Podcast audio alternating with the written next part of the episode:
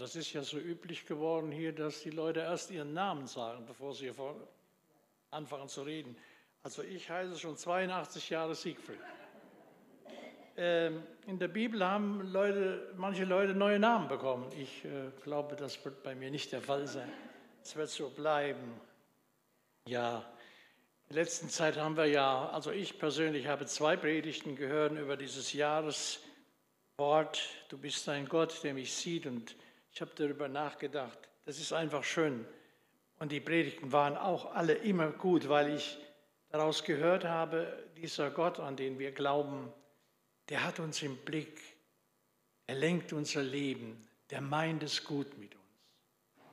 Aber beim Nachdenken über dieses Wort habe ich auch gemerkt, Gott, Gott hat uns auch im Blick, wenn wir falsche Wege gehen. Und der Text, den wir eben gehört haben, das war das Ende eines sehr, sehr falschen Weges. Im Rückblick, ja, was überwiegt im vergangenen Jahr? Überwiegt die Dankbarkeit oder auch vielleicht manche Enttäuschung? Die Katastrophe aus Psalm 137 hat eine Vorgeschichte, wie vieles in unserem Leben eine Vorgeschichte hat. Und dann fragen wir, wer ist schuld, dass das nicht gelang, dass das Leben nicht so verlief, wie Gott sich das gedacht hatte und wir Menschen, wie wir Menschen uns das manchmal denken. Das fing ja schon ganz früh an, dass man am Versagen und an der Schuld immer einen anderen sucht, der schuldig ist. Da greift Adam nach der Frucht und fällt in tiefe Schuld hinein, die ganze Familie. Und was sagt er zu Gott? Die Frau, die du mir gegeben hast, die ist schuld. Ich bin ja nicht schuld.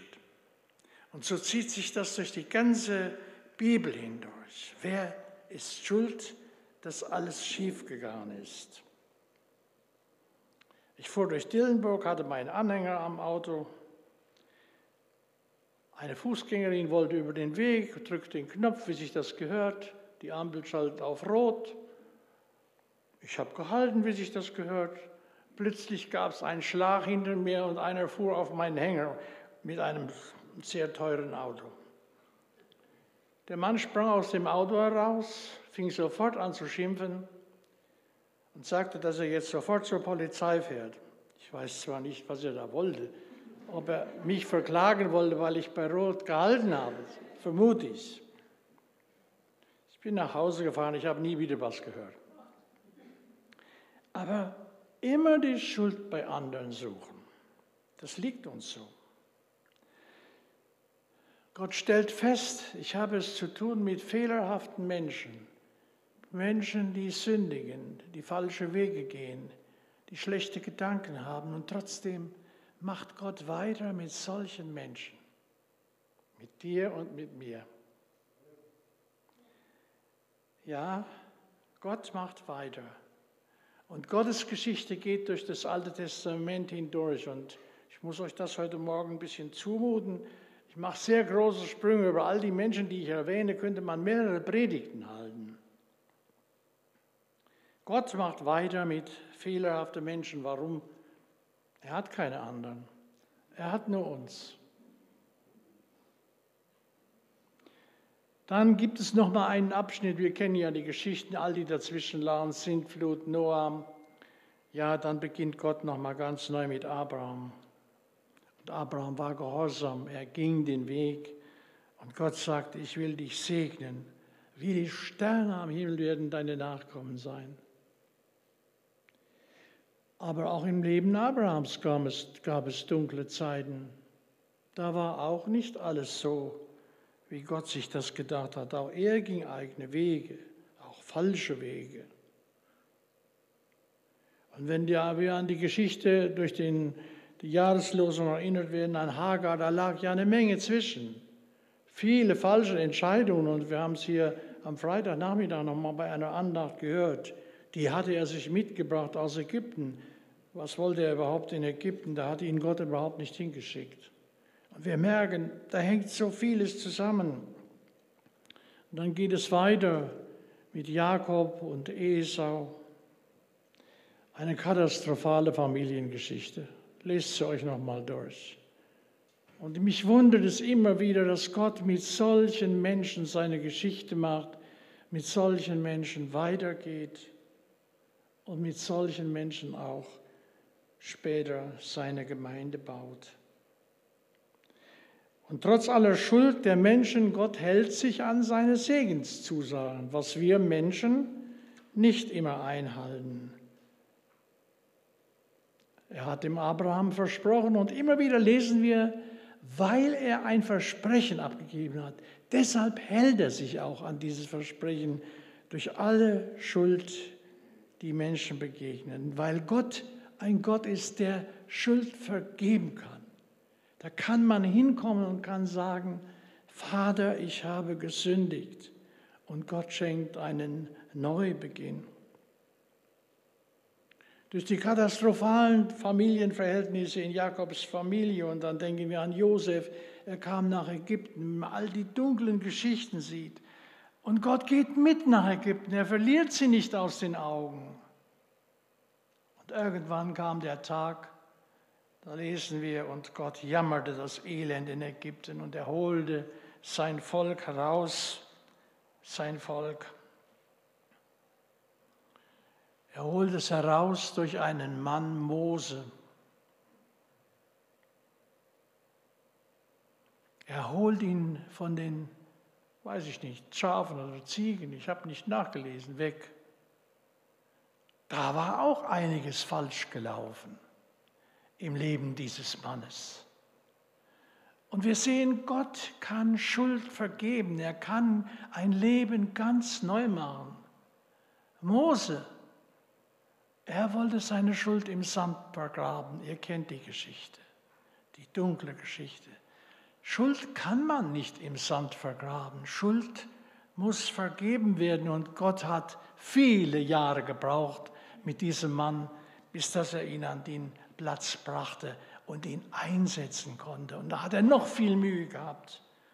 Und später war Mose ein Mann, auf den Gott sich verlassen konnte, der sein Volk führte, der für sein Volk gebetet hat in den dunkelsten Stunden. Ja, und am Ende, am Ende des Lebens mit Mose, da lag so viel zwischen. Da hat Mose noch einmal den Wunsch, zum Volk zu sprechen und ihnen klarzumachen, ihr müsst Gottes Gebote halten.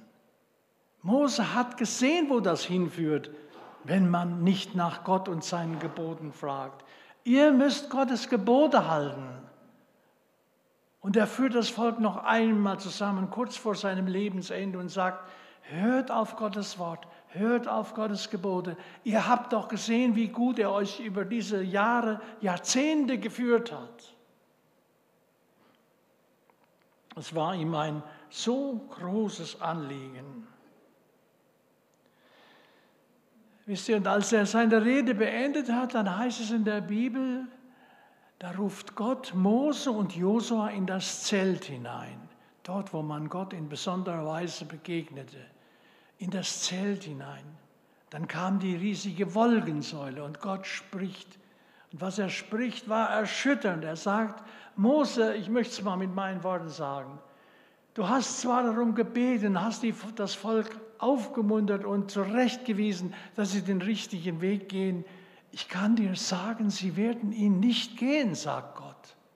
Sie werden immer wieder ihren eigenen Weg gehen und werden immer wieder den falschen Weg gehen. Sie werden meine Gebote nicht halten. Und Josua nahm dann die Führung in die Hand und Mose starb, heißt es dann. Und von einem der wenigen Männer der Bibel habe ich von Josua eigentlich nichts Negatives gelesen. Und das hat mir richtig Freude gemacht. Das Land wurde eingenommen, viele Probleme gab es auch da im Land. Und am Ende des Lebens von Mosua, ihr, ihr kennt die Geschichte ganz genau, das sagt Josua noch einmal auch, er erinnert an Gottes Segen, an seine Führung im Leben. dann sagt er noch einmal, also ihr könnt ja entscheiden, wie ihr wollt, aber ich und meine Familie und mein Haus, wir wollen bis zum Ende unseren Weg mit Gott gehen.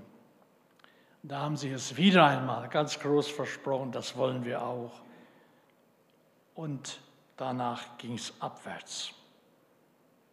Nach Josuas Tod ging es abwärts. Und Gott beruft in der ganzen Zwischenzeit immer wieder Menschen in seine Nachfolge, die das Volk warnen. Warum tut er das denn? Wenn er doch weiß, dass sie immer ihren falschen und eigenen Weg gehen. Und hier an dieser Stelle wird deutlich, wie Gottes Liebe so ganz anders ist wie unsere. Gott liebt auch da, wo keine Liebe mehr möglich ist für uns. Und wie gut ist es, dass er das tut. Auch wir wären heute Morgen nicht hier, wenn Gott nicht eine grenzenlose Liebe zu uns Menschen hätte. Gott ruft immer wieder Menschen. Da sehen wir den Gideon, den Samuel, den Salomo, Eli, Elia, Saul, David. Und wir merken, wenn wir uns diese Worte in Erinnerung rufen, da haben wir es wieder einmal mit schwachen Menschen zu tun. Und sie alle hatten ihre Schattenseiten. Und Gott macht mit solchen Menschen wie du und ich macht Gott weiter in seinem Reich, in seiner Gemeinde.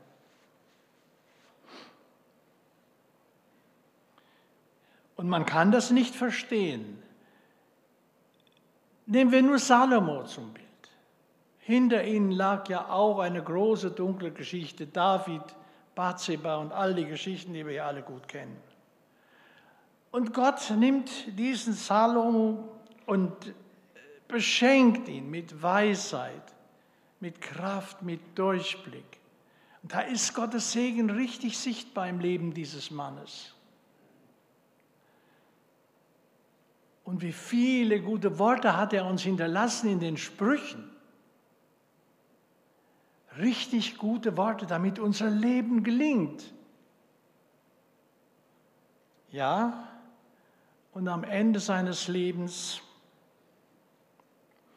da hatte er nicht nur den Blick auf schöne Pferde aus Ägypten, sondern auch auf schöne Frauen. Und die haben ihm das Knick gebrochen. Kann denn sowas sein? Ein Mensch, der so beschenkt war von Gott, der es erlebte, dass Gott ihn mit allen Reichtum beschenkt. Er hat einen Tempel gebaut, den es nie wieder gegeben hat. Und der versagt am Ende seines Lebens so. Unvorstellbar. Die Geschichte sagt dann, dass das Reich nach seinem Tod schon zerbricht in zwei Teile, Nordreich, Südreich. Und alles das schien verloren zu sein. Wenn man über die Dinge nachdenkt, kann man das eigentlich gar nicht verstehen. Die zehn Stämme im Nordreich, sie fingen sofort an und bauten sich goldene Kälber. Hatten die denn gar nichts gelernt von Mose? goldene Kälber zum Anbeten. Nach Jerusalem, wo die Anbetungsstätte eigentlich war, der, ja, da war die Grenze, die DDR, die war dazwischen, konnte man nicht durch.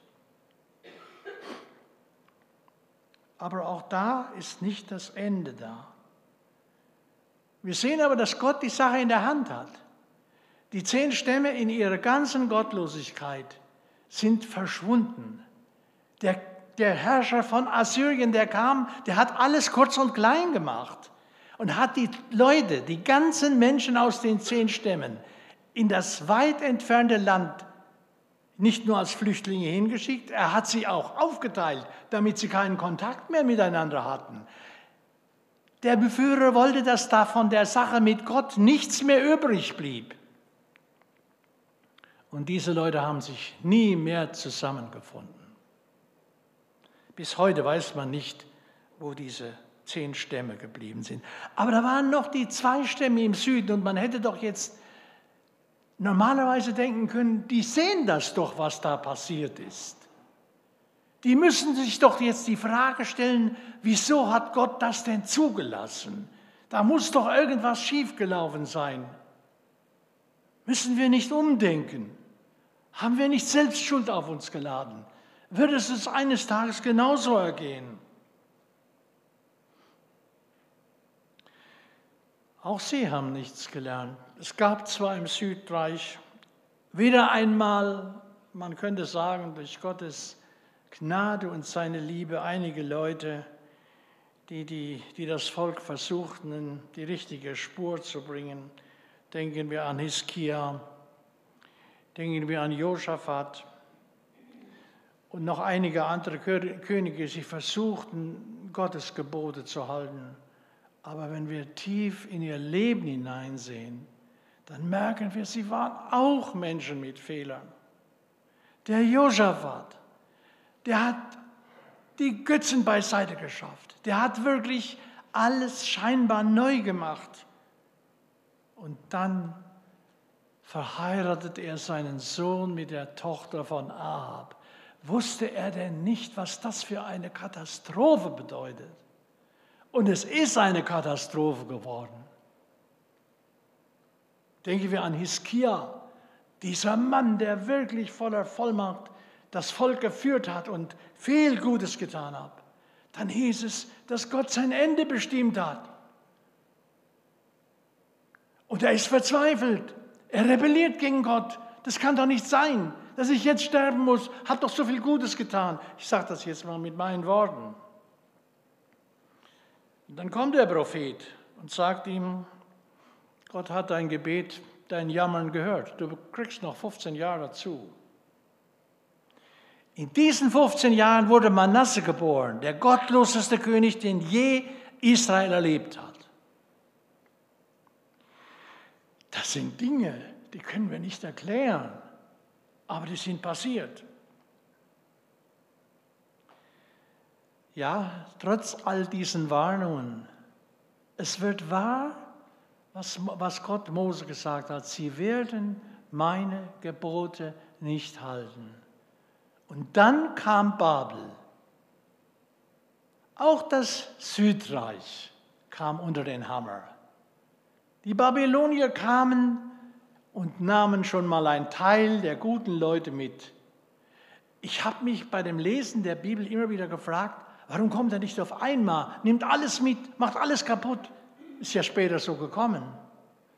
Ich glaube, das war auch Gottes guter Plan, die Leute noch einmal zu warnen. Ihr seht doch, wo das hingeht.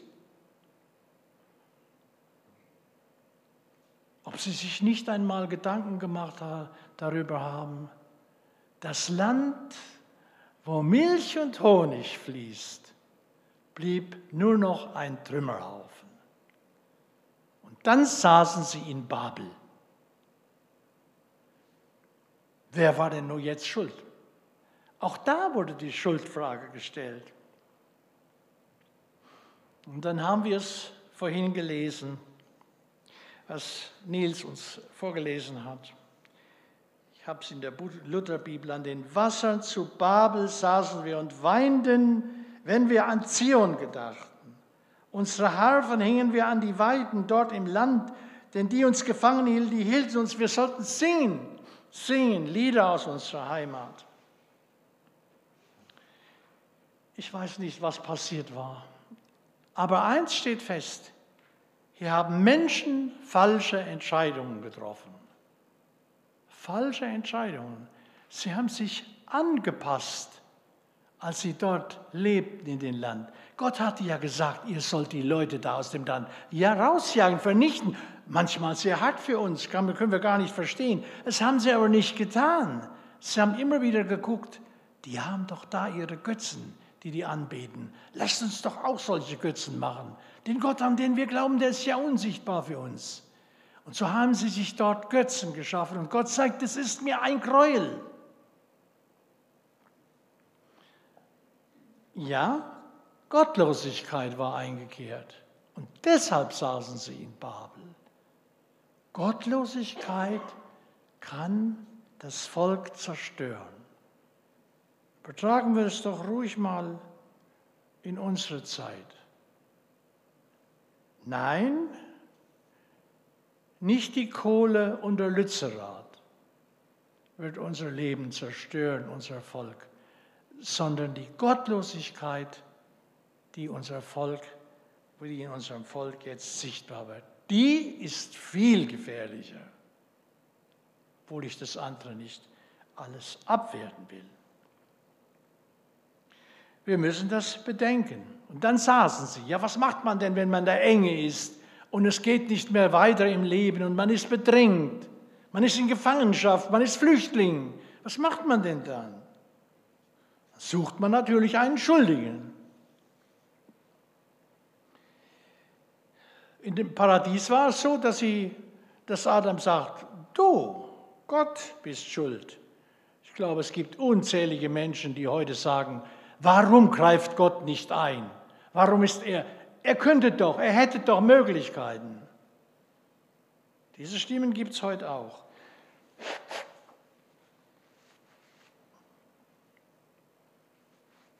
Ja? Die Leute haben dann gesagt und haben das von ihnen erwartet, die dort im Land wohnen, ihr seid doch aus Jerusalem, ihr seid doch die Menschen, die einen Gott hatten, ihr habt doch früher mal Hoffnung gehabt. Singt doch mal ein paar Lieder von eurer Heimat. Sicher nicht im schönsten Wiesengrunde, aber sie wussten, den gibt es nicht mehr in ihrem Land.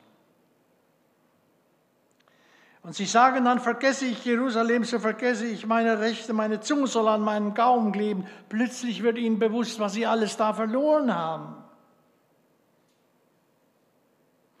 Und dann kommen Worte, die, die ich einfach unfassbar finde, dass sowas in der Bibel steht.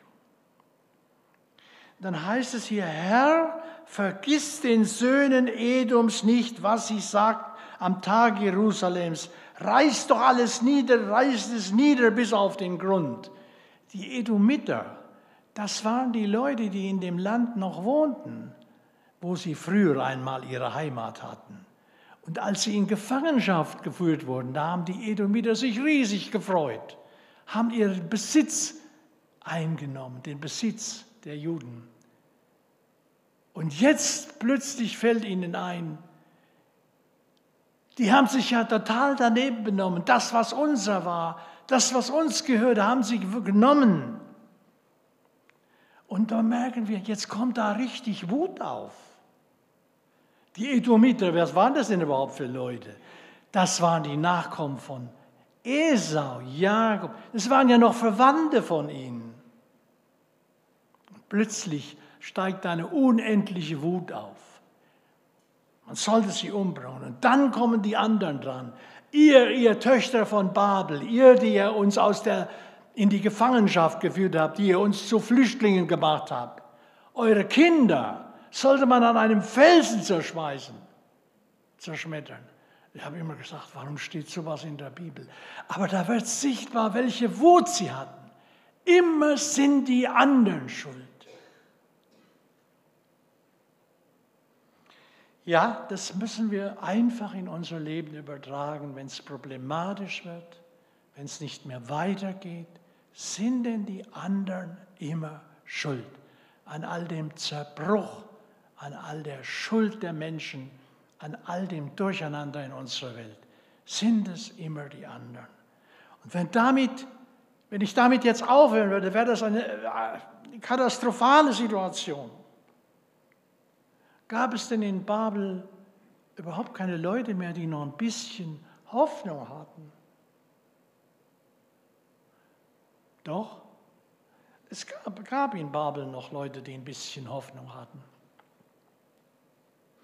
Dazu gehörte jener Daniel mit seinen Freunden. Die lebten auch in Babel. Die hat man auch weggeführt. Die hat man auch zu Flüchtlingen gemacht. Vielleicht hatten sie in ihrer Heimat große Pläne. Und außerdem waren sie ja noch Leute, die an Gott geglaubt haben, die Gott vertraut haben, auch in schwierigen Situationen ihres Lebens. Sie hatten Gott erfahren. Und jetzt saßen sie auch in Babel. Ja, ist Gott denn da gerecht? Hätte er denn nicht Unterschied machen müssen zwischen den Menschen, die nach ihm gefragt hätten oder haben? Vielleicht haben sie auch manchmal so gedacht. So denken wir Menschen. Wenn wir das in unsere Zeit übertragen, dann müssen wir sagen, das ist heute noch genauso.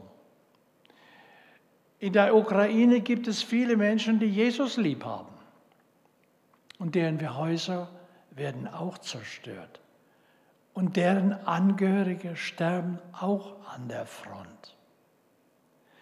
Und wenn ihr in Rodenbach auf den Friedhof geht, dann seht ihr vorne eine große Tafel mit vielen Namen, ich glaube es sind 32. 32 fast nur junge Menschen, die den Krieg nicht überlebt haben. Und da waren viele bei, die Jesus lieb hatten. Und viele Angehörige, die verzweifelt zu Hause gesessen haben. Sie hatten Jesus lieb und mussten doch erleben, dass viel Leid in ihre Familien kam. Nein, das Leid geht nicht einfach an uns vorbei. Wir müssen oft hindurch. Aber was macht denn? Was macht denn Daniel in dieser Situation? Er hatte ja auch nicht nur Freunde dort.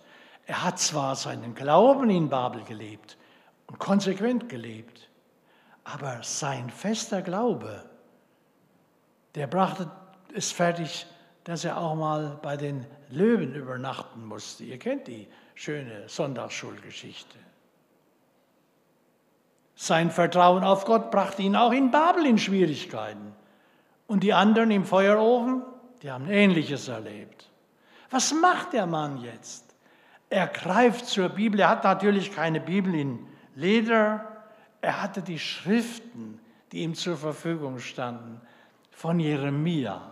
Jeremia hat 23 Jahre gepredigt und vieles hat er in Schriftform weitergegeben. Und so hatten sie zum Glück in Babel auch noch die Bibel, die Schriften von, von Jeremia. Und was macht Daniel in seiner Not? Er nimmt die Bibel und liest und stellt fest, das Leid hat einmal ein Ende. Jeremia hat gesagt, nach 70 Jahren dürfen wir wieder nach Haus. Aber das war nicht alles, was er dort erlebte. Jeremia hat auch gesagt, dass ihr in Babel seid, hängt mit eurer Schuld zusammen. Und was macht Daniel jetzt? Er fällt nieder. Er kleidet sich in Sack als ein Zeichen. Ich bin kaputt, ich kann nicht mehr weiter. Unser Leben ist ja bestimmt von der Schuld. Und er kniet nieder und spricht Gott an. Herr, du siehst. Er sagt nicht, die anderen sind schuld. Wir sind schuld. Wir haben gesündigt. Wir haben deine Gebote übertreten. Ihr könnt das mal lesen in Daniel 9. Ein langes, langes Gebet spricht er aus. Er hat sich mit unter die Schuld seines Volkes gestellt. Und durch diese Handlung bekam er neue Kraft für seinen weiteren Weg. Er bekam einen neuen Blick. Er bekam neue Hoffnung. Er wusste, dass alles hat einmal hier ein Ende. Es wird der Tag kommen, dürfen wir in unsere Heimat zurück. Aber um einen neuen Blick zu bekommen, für eine gute Zukunft geht es nicht ohne diesen Schritt der Buße. Es geht nicht. Wir müssen im Leben an den Punkt kommen, wo wir sagen, Herr, ich habe gesündigt, wie der verlorene Sohn. Und Jesus stößt uns nicht weg, er vergibt uns unsere Schuld. Er macht uns keine Vorwürfe, weil wir so sündige Menschen seien, sondern er vergibt uns unsere Schuld. Und das ist einfach ein Wunder, das wir gar nicht richtig beschreiben können. Jesus macht unser Leben neu. Jesus gibt uns eine bleibende, wunderbare Hoffnung. Daniel hatte plötzlich diese Hoffnung, ich darf zurück in mein Land. Man hat, ich habe da noch mal nachgelesen, so viel ich feststellen kann, ist er, hat er das auch erlebt. Viele haben das ja nicht mehr so erlebt. Es waren ja immerhin 70 Jahre. Und dann kamen sie zurück, zurück in das Land, aus dem sie verjagt worden waren. Was fanden sie denn dort? Trümmer, einen kaputten Tempel, Tempel, ihre Wohnhäuser waren nicht mehr da und sie mussten von Null anfangen, alles wieder aufzubauen. Und später sagen sie, es ist nicht wieder so schön geworden, wie es früher einmal war. Nein, aber sie waren in ihre Heimat zurückgekommen. Wisst ihr, und vielleicht können wir das ja mal ein bisschen in unser Leben übertragen. Auch wir haben ja eine lebendige Hoffnung. Aber wisst ihr, wenn wir nach Hause kommen, dann finden wir keine Trümmer vor. Dann finden wir einen vorbereiteten Ort vor, wo es keine Sünde mehr gibt, keine Schuld, einen Ort, den Jesus uns bereitet hat. Ich kann nur sagen, lasst uns dankbar sein, wenn wir den Weg mit diesem Jesus gehen, wenn wir auch schwierige Zeiten durchleben in Familie und Gesellschaft. Lasst uns den Weg mit Jesus weitergehen. Und wenn du vielleicht heute ins Zweifeln gekommen bist, vielleicht diesen Weg noch gar nicht kennst, hast du gleich Gelegenheit, mit mir, mit anderen Menschen, die hinten stehen, die für dich beten, damit du Klarheit bekommst. Denn letztlich hat doch Jesus längst alles gemacht, deine Schuld und alles, was schiefgelaufen ist in deinem Leben, hat er längst bezahlt.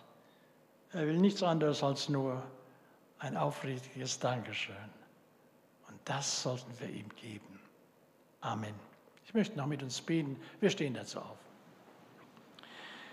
Lieber Herr, du bist ein ein, einfach ein wunderbarer Gott, der uns so unendlich liebt. Trotz aller Schuld, aller Sünde bist du der Herr, der alles für uns getan hat. Du hast den höchsten Preis bezahlt, damit wir einmal in Ewigkeit in deinem Reich sein dürfen. Wir beten dich an, sagen dir Dank für diese wunderbare Botschaft. Herr, du hast uns Menschen gezeigt, die versagt haben, auch wir versagen, aber du hast uns auch den Weg gezeigt wie wir froh und dankbar werden können und eine lebendige Hoffnung haben. Wir beten dich an und danken dir, dass du so gut bist. Amen.